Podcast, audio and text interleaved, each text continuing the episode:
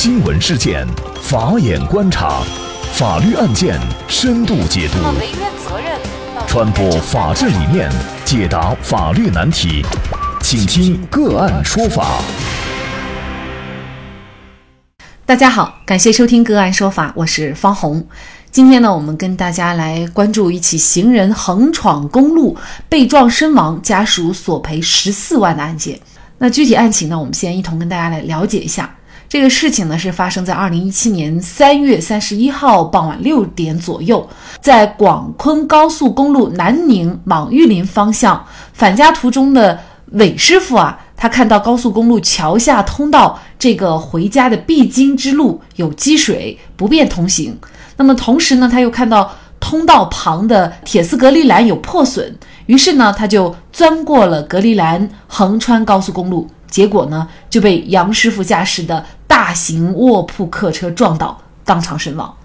那高速公路管理支队出具的交通事故认定书指出，受害人韦师傅。进入高速公路，他的行为是违反了相关法规规定的，是造成这一次事故的根本原因。而作为大客车司机杨某，在这个事故当中是没有相关的违法行为的，于是呢，认定韦师傅啊承担这次事故的全部责任，而杨某不承担责任。那么之后呢？这个死者家属啊，就将负责管理和维护高速路段的某高速公路公司以及某高速公路管理局起诉到了横县法院，请求法院判令两被告赔偿死亡赔偿金、精神损害抚慰金，一共呢是十二万多元。在法庭上啊，作为被告某高速公路公司认为呢，这个案件的交通事故认定书已经认定了死者韦师傅呢是负事故的全部责任的，而作为公司，他们仅仅是提供道路供侵权人使用，并非实际的侵权人。另外呢，公司已经采取了安全措施，并尽到了警示义务，不应该承担责任。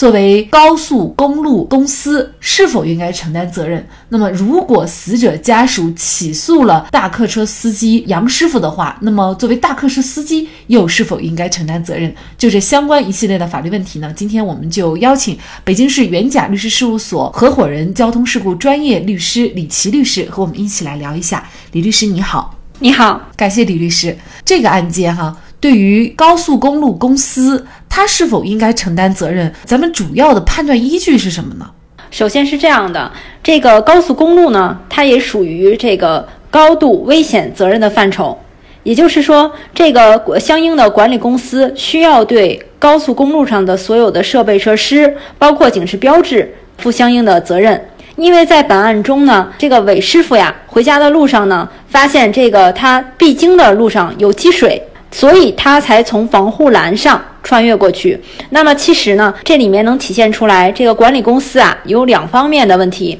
第一个就是积水问题，因为他们的处理不当，导致这个相关的地方有积水，那韦师傅没有办法正常的通行。那第二个问题呢，就是防护栏是有破损啊，一共是两个方面的问题。所以说，在这起案件中呢，法院之所以让这个。高速公路的管理公司承担责任，也是因为这两个。他没有做到位，可能有一些人，尤其是高速公路公司啊，他就觉得作为韦师傅，他自己是擅闯隔离栏，事实上他是有隔离栏的，但他自己是擅闯的，而且这个道路交通事故的全部责任呢，又全部又是韦师傅。那在这种情况下，为什么高速公路公司还是要承担百分之十的这个责任呢？我认为这个判决呢比较妥当，因为在咱们中华人民共和国侵权责任法里第七十六条规定了。未经许可进入高度危险活动区域或者高度危险物存放区域导致损害的，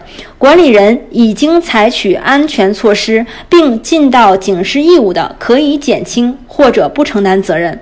那么在本案中呢，高速公路也属于高度危险的活动区域。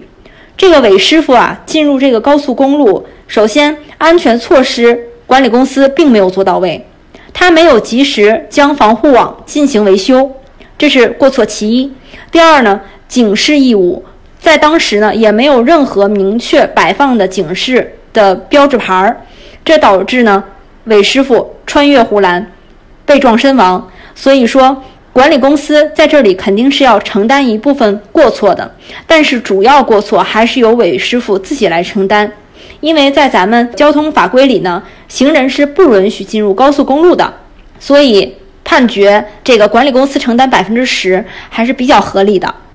那这个案件呢，确实最终法院是酌情认定韦师傅自行承担百分之九十的民事责任，那么被告某高速公路公司承担百分之十的民事赔偿责任，也就是那么大概是一万四千五百三十块钱。那么在这个案件当中啊，可能我们大家还有一个疑问哈，就是呃，事实上呢，这个韦师傅是被杨师傅所开的大客车给撞死的。那么在这种情况下，他的家属如果向这个卧铺客车去进行索赔的话，那么客车他需不需要承担责任呢？刚才我们分析的这个高速公路的管理公司和韦师傅之间，其实是一个高度危险责任纠纷。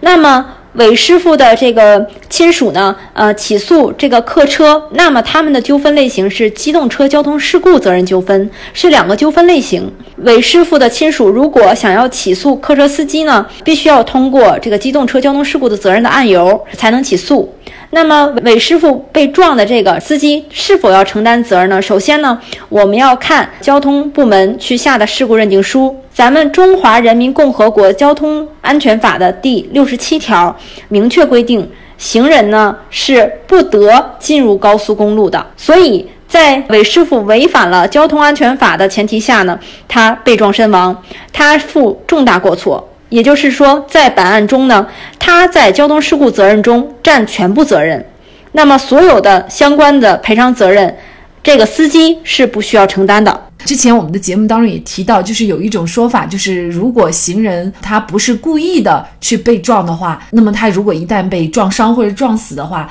这个机动车司机呢，驾驶员他多多少少都要承担一部分的责任。那么也就是说，您觉得在这个案件当中，作为机动车驾驶员的杨师傅他不承担责任，为什么呢？是这样的，首先呢，高速公路它是一个特定的区域，它与我们其他的道路呢并不相同。因为首先，高速公路上呢，它行驶的时速比较快。那么，如果说行人进入到高速公路上，可能因为天气原因，或者是天比较黑，各种原因，那么司机是无法及时反应的。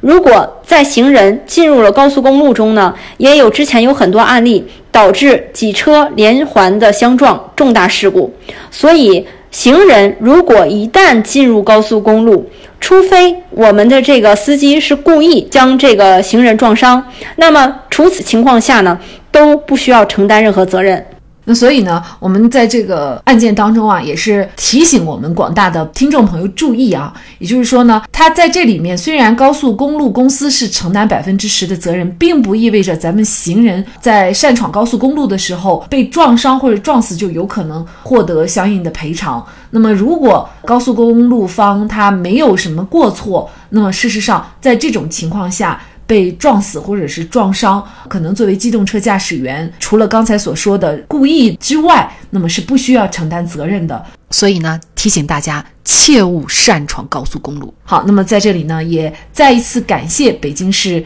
元甲律师事务所交通事故专业律师李琦律师。那么也欢迎大家关注我们“个案说法”的微信公众号。那么在里面呢，您可以看到更多的往期的经典案例的一些解读。我们也配上了图文和声音，因为我们的公众号呢是最早更新的。那么其他平台上的节目呢，有的可能触碰了一些话题，那么就会被下架。那么在我们的公众号里啊，那么这种情况就比较少了。那么大家呢，如果有法律问题想咨询，也欢迎您添加幺五九七四八二七四六七幺五九七四八二七四六七我们的微信号进行咨询和交流，给大家提供法律解答的都是我们节目邀请到的嘉宾，他们都非常的专业、资深和负责任。感谢您的收听，我们下期节目再见。